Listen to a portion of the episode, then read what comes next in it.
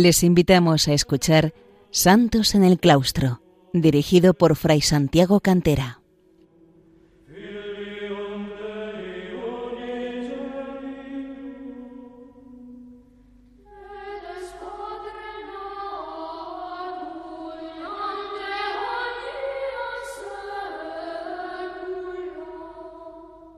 Bienvenidos, queridos oyentes de Radio María, a un programa más de Santos en el Claustro. La semana pasada nos fijábamos en la figura de San Benito de Nursia, el patriarca de los monjes de Occidente y patrono de Europa, que ha sido, eh, juntamente con los santos Cirilo y Metodio, que los añadió el Papa Juan Pablo II, eh, uno de los tres patronos de Europa, sobre todo San Benito para Occidente y los santos Cirilo y Metodio para el Oriente cristiano. Así los tres son los copatronos de, Europa, del continente europeo, dada la relevancia que han tenido unos y otros en la configuración de eh, nuestra cultura y de nuestra civilización europea y occidental. Hablábamos de la vida de San Benito y hoy nos vamos a fijar en el texto que nos ha dejado, la regla de San Benito, la regula monacorum, la regla de monjes. Un texto legislativo, pero lleno también de eh, un gran contenido de vida espiritual. Un texto en el que se nos dan las pautas que debemos seguir los monjes y que eh, constituye uno de los, textos clásicos de la historia de la espiritualidad cristiana. San Benito, como decíamos, vivió entre el año 480 y el año 547. Era un espíritu romano que se estuvo formando en la urbe eterna, en Roma, pero que marchó de ella para huir del ambiente de escasa moralidad que allí encontraba y para buscar a solo Dios en la vida eremítica. Sin embargo, veíamos, la afluencia de discípulos atraídos por su santidad le acabó convirtiendo en un famoso abad de cenobitas en Subiaco y luego en Montecassino, para los cuales, para estos de Montecassino, redactó ya una regula monacorum, la regla de monjes, que en los tiempos siguientes alcanzaría una extraordinaria difusión, amén de un éxito definitivo a partir del impulso dado a ella en el imperio carolingio a principios del siglo IX. Llegaría a ser así la santa regla, la sancta regula, monástica por antonomasia del occidente cristiano, de un modo semejante a como otros textos de San Basilio Magno lo estaban siendo para el oriente, si bien con notables diferencias en cuanto a la forma de su extensión, de su aplicación e influencia. En la regla San Benito se nos muestra, este San Benito legislador, como un romano organizador, que posee el sentido jurídico de la norma, del orden y del derecho. Pero a la vez se nos muestra como un cristiano empapado de la Sagrada Escritura y de la lectura de los santos padres, perfectamente enraizado en la tradición monástica anterior. No es tanto ya el pater familias romano pagano como el pius pater romano cristiano, y es el abbas, el abad paternal para sus monjes, pero que también posee la conciencia romana del deber de aplicar la justicia dentro de su monasterio.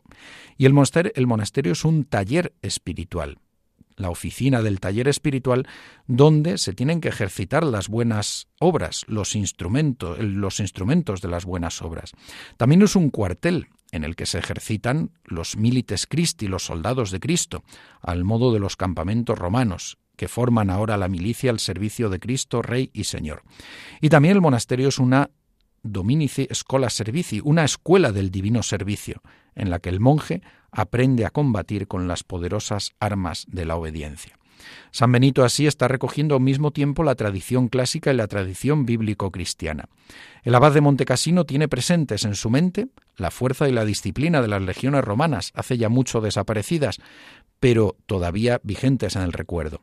Tiene presentes las escuelas de Roma y del mundo antiguo, donde los alumnos se instruyen en la cultura y para la vida. Tiene presentes los talleres artesanales del orbe romano y los colegia, o asociaciones profesionales. Pero todo lo mira ya desde una óptica cristiana y lo armoniza con la tradición monástica de la que él se ha convertido en un eslabón, desde el momento en que el monje román le impuso el hábito y desde que él se decidió a redactar una regla de monjes que llegará a ser una de las más significativas señas de identidad de la Europa medieval. En sus monasterios San Benito realza el valor del trabajo manual, en virtud del cual sus monjes cambiarán con lazada la faz económica y buena parte del paisaje de Europa en los siglos siguientes. A sus discípulos les manda leer con asiduidad la Sagrada Escritura y los libros de los padres del monacato y la Iglesia.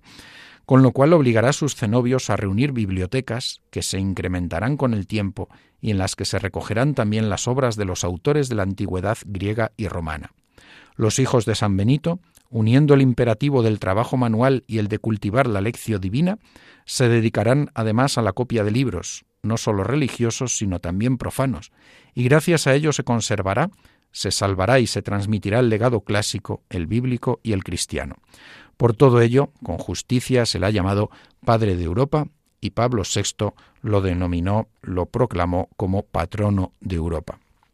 Muchos papas del siglo XX e inicios del XXI, casi todos los papas eh, hasta hoy día, han hecho grandes elogios acerca de esta figura ingente del monacato cristiano y de toda la vida de la Iglesia. San Benito ha sabido descubrir el drama del hombre y encontrar la solución. La desobediencia del hombre a Dios por el pecado debe trocarse ahora en un retorno a Él, religándolo por el camino de la humildad y de la obediencia, dos virtudes que son clave en el proyecto benedictino. Por eso instituye una escuela del servicio divino que permita al monje, al hombre que quiere volver a Dios, correr por el camino de sus mandamientos, como dice el ensanchado el corazón, con la inefable dulzura del amor. Estas y otras enseñanzas las dejó San Benito plasmadas en la regla. San Benito muestra para todos los tiempos cuál es el fin principal del hombre, la búsqueda de Dios, y lo muestra al inicio del prólogo, que el hombre retorne a aquel de quien se había apartado por la desidia de la desobediencia, y el camino es la obediencia y la humildad. El hombre sin Dios pierde su razón de ser, Solo en Dios puede encontrar su felicidad. Y por eso el santo abad Benito pide ante todo que se examine el camino en el candidato a la vida monástica si de veras busca a Dios. Establece en sus monasterios algo que es igualmente una lección para el hombre de hoy, la primacía de Dios. Y de ahí que el monje, hombre llamado a la unión con Dios, nada deba anteponer a la obra de Dios, es decir, al oficio divino, a la oración que va jalonando el día del monje en armonía con la dedicación al trabajo y a la lección divina, es decir, esa lectura espiritual, fundamentalmente de la Sagrada Escritura, pero también de otros libros espirituales, bajo la guía del Espíritu Santo, que se convierte en oración y que lleva al alma a elevarse hacia Dios al escuchar la palabra de Él mismo. En nuestro mundo de prisas y de obsesión por el hacer, San Benito nos llama la atención sobre la primacía del ser y la necesidad de poner en reposo nuestro espíritu para tratar con Dios. Y esta primacía absoluta de Dios la ofrece en clave cristocéntrica. Es otra de sus enseñanzas para todos los tiempos. Jesucristo, Dios hecho hombre, el Dios humanado, el Verbo encarnado, nuestro Redentor, debe ser el centro de todos nuestros amores y el modelo a seguir e imitar para alcanzar nuestra perfección como hombres y nuestra salvación eterna. Y por eso lo advierte en dos ocasiones en la regla. No anteponer nada al amor de Cristo, no antepongan absolutamente nada a Cristo.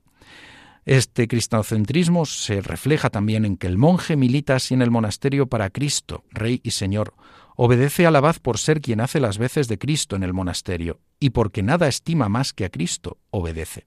Recibe al huésped como a Cristo, sirve al enfermo como a Cristo, ora por los enemigos en el amor de Cristo. Cristo es el que da sentido a toda la vida del monje. San Benito así en sus prescripciones nos da además muchas lecciones de humanidad, de discreción, de saber dar a cada uno lo mejor, precisamente porque ha sabido comprender al hombre desde la mirada de Dios en Cristo. Vamos a acercarnos a ver un poquito qué es la regla de San Benito. La regla de San Benito está compuesta de un prólogo y 72 capítulos es la denominada regula monacorum o regla de monjes. Sus fuentes principales son algunas como la denominada regla del maestro, sobre la cual se debatió mucho en la primera mitad del siglo XX, puesto que es una regla anterior a la de San Benito. Siempre se había considerado que era posterior y que estaba inspirada precisamente en la de San Benito. Es una regla de la Italia de su tiempo que, sin embargo, San Benito eh, recogió mucho de ella, la conoció hay partes que incluso son copia literal. Y por eso hubo todo un debate historiográfico que mm, en algún momento pareció quitar valor a la regla de San Benito. Sin embargo, la, la, profundización en los estudios han llevado a descubrir que San Benito corrige, corta, añade y eh, da nuevos sentidos a muchos elementos que el maestro no había sido capaz de dilucidar. Otra de las fuentes son las llamadas reglas de San Basilio, él mismo lo citará como nuestro padre San Basilio al final de la regla. También las vidas y las sentencias de los padres del desierto, a los que nos referíamos en algunos de los primeros eh, programas de esta, eh, de esta serie sobre los santos en el claustro. También las obras de San Juan Casiano o Juan Casiano, las colaciones y las instituciones y también eh, San Agustín, como referíamos al hablar de él, sobre todo en lo que se refiere al sentido de la vida de caridad en la comunidad, algo en lo que se inspira igualmente en San Pablo, porque por supuesto la Sagrada Escritura es una fuente indispensable dentro de la regla de San Benito. Como hemos dicho un poco antes, San Benito recoge el espíritu romano de organización y regulación de la vida. Y las características principales, como hemos señalado ya, de esta regla son que el objetivo es la búsqueda de Dios, es el objetivo esencial del monje, el cristocentrismo, porque esta búsqueda de Dios y este descubrimiento de Dios se realiza a través de Jesucristo, la gran humanidad como un tercer elemento, atendiendo a las necesidades de cada uno, eh, a diferencia de algunas de las mm, disposiciones de las reglas antiguas del Oriente cristiano, mucho más severas, San Benito muestra una enorme humanidad y un cuarto elemento en relación con este que es la discretio, la discrecio, eh, la discreción, la moderación, el saber dar a cada uno lo que le corresponde, el criterio de la abad en algunos momentos para tomar una decisión u otra. Vamos a hacer una pausa y escuchamos canto gregoriano de los monjes y los niños de la Santa Cruz del Valle de los Caídos.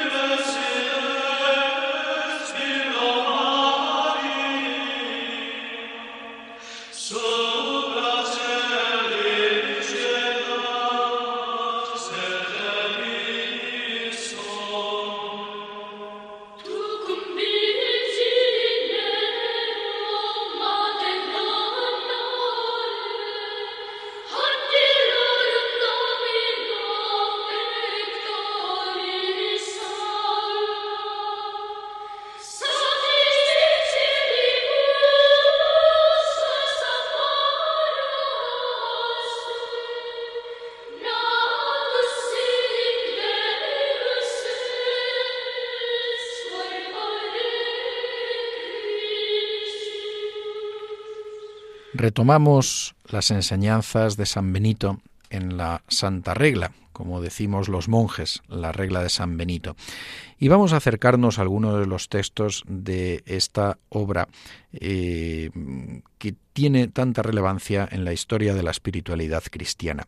Vamos a referirnos primero al prólogo, al prólogo donde comienza con una frase bien conocida, obsculta o fili, escucha, oh hijo, los preceptos del Maestro, e inclina el oído de tu corazón, acoge de grado y cumple con eficacia la admonición del Padre piadoso, a fin de que vuelvas por el trabajo de la obediencia a aquel de quien te habías apartado por la desidia de la desobediencia. Lo primero, la enseñanza que nos da aquí San Benito es que la actitud del monje es una actitud de escucha, de atención a la palabra de Dios, de la atención al maestro, en este caso un maestro humano, que es un padre, que es padre de monjes, es el abas, recoge la tradición de la paternidad espiritual de los mm, abades sobre sus hijos los monjes.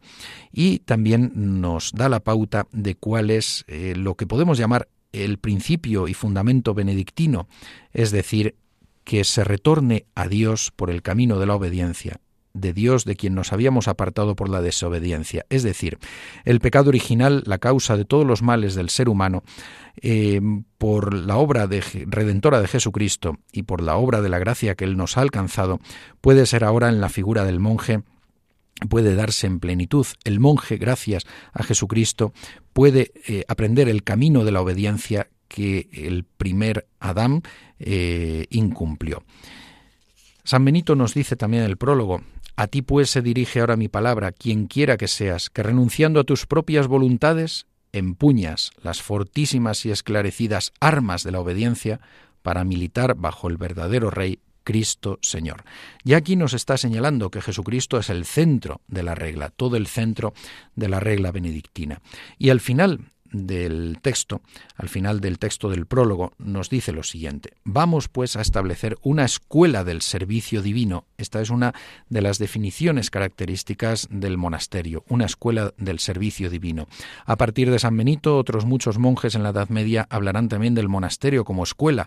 La, por ejemplo, entre los padres cistercienses del siglo XII, el monasterio se definirá como escuela de Jerusalén, escuela de Cristo, escuela de caridad.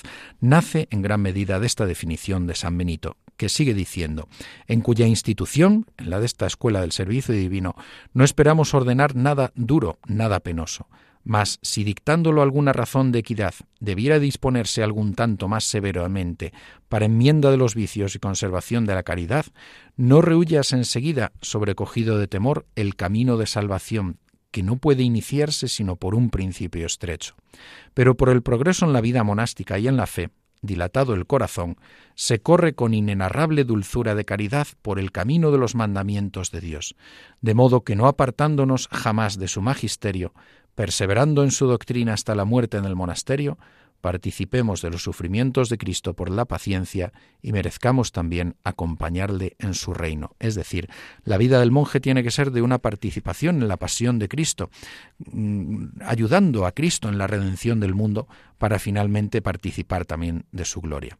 La figura del abad, que hace las veces de Cristo en el monasterio, nos es trazada por San Benito en dos capítulos de la Santa Regla principalmente, el capítulo segundo y el capítulo 64.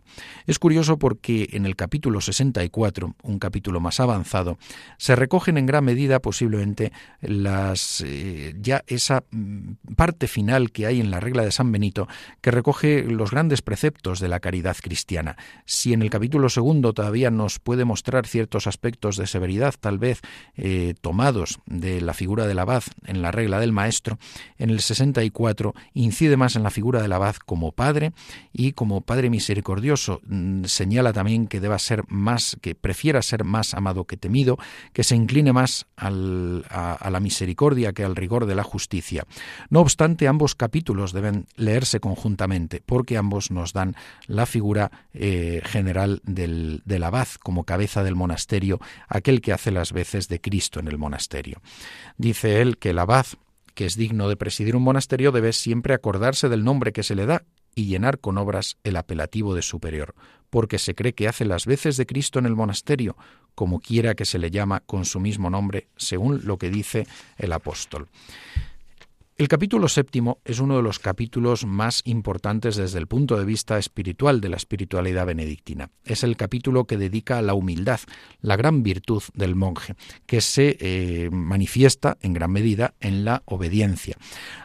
San Benito elabora lo que puede considerarse un pequeño tratado sobre la humildad en este capítulo séptimo, donde nos traza, tomando el ejemplo, el modelo de la escala de Jacob, una escala de la humildad, por la que se suben 12 grados hasta el amor de Dios. San Bernardo de Claraval, siglos después, y fiel discípulo de San Benito, espiritualmente, escribirá un tratado de los doce grados de la soberbia, en el que da el camino inverso, es decir, cómo por la humildad se sube hacia Dios y cómo por la soberbia, el primero de los vicios capitales, se aparta uno de Dios. San Benito recalca el gran valor que tiene la salmodia, y la oración. Eh, nos dice acerca del modo de salmodiar, es decir, del oficio divino, de la obra de Dios que rezamos los monjes en comunidad. Creemos que Dios está presente en todas partes y que los ojos del Señor observan en todo lugar a buenos y malos. Pero sobre todo debemos creerlo sin la menor vacilación cuando asistimos al oficio divino, del cual dice San Benito en otro lugar, que nada se anteponga a la obra de Dios, al oficio divino, a esta centralidad de la oración del oficio divino que va marcando el día del monje a través de las horas de maitines, eh, laudes, prima, tercia, sexta, nona, vísperas y completas.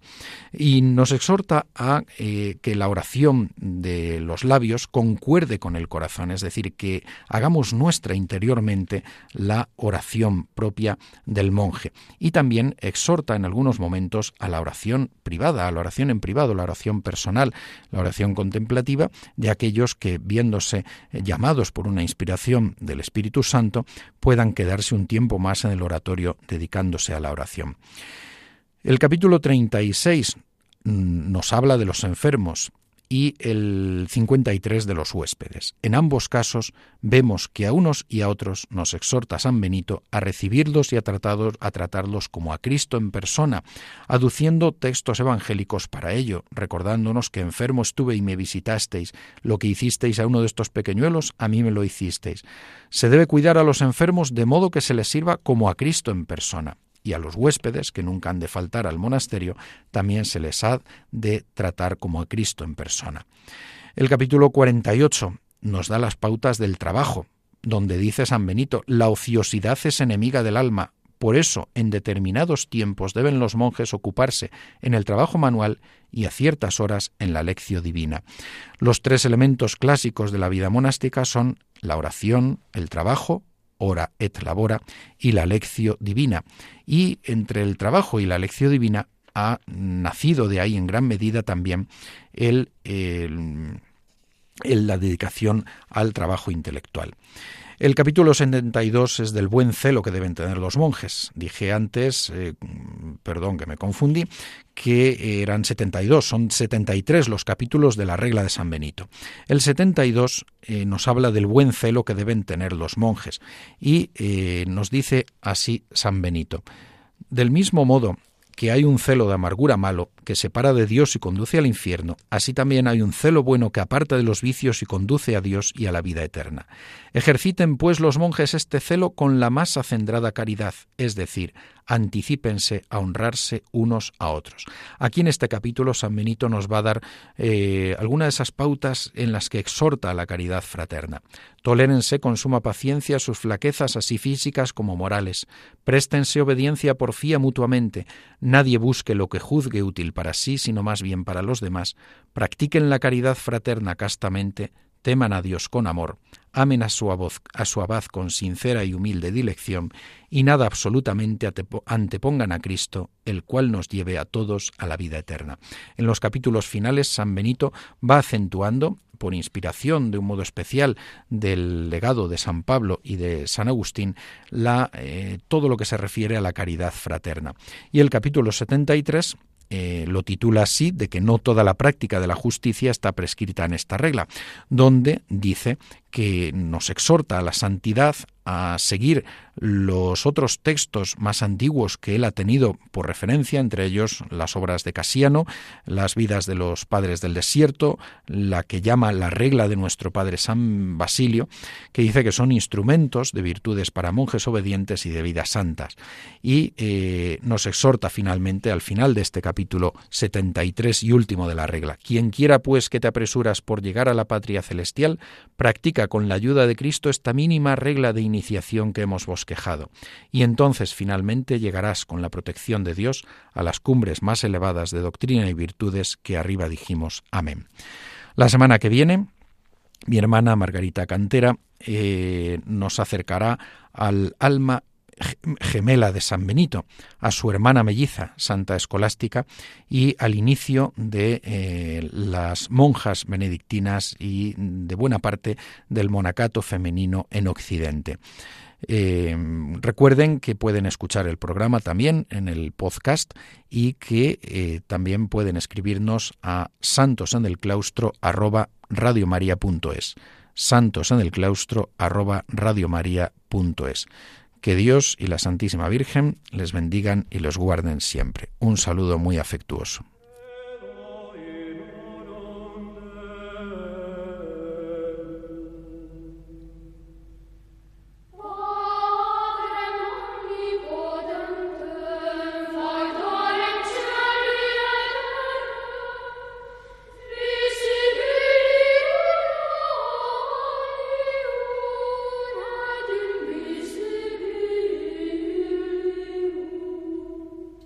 Han escuchado en Radio María Santos en el Claustro, un programa dirigido por Fray Santiago Cantera.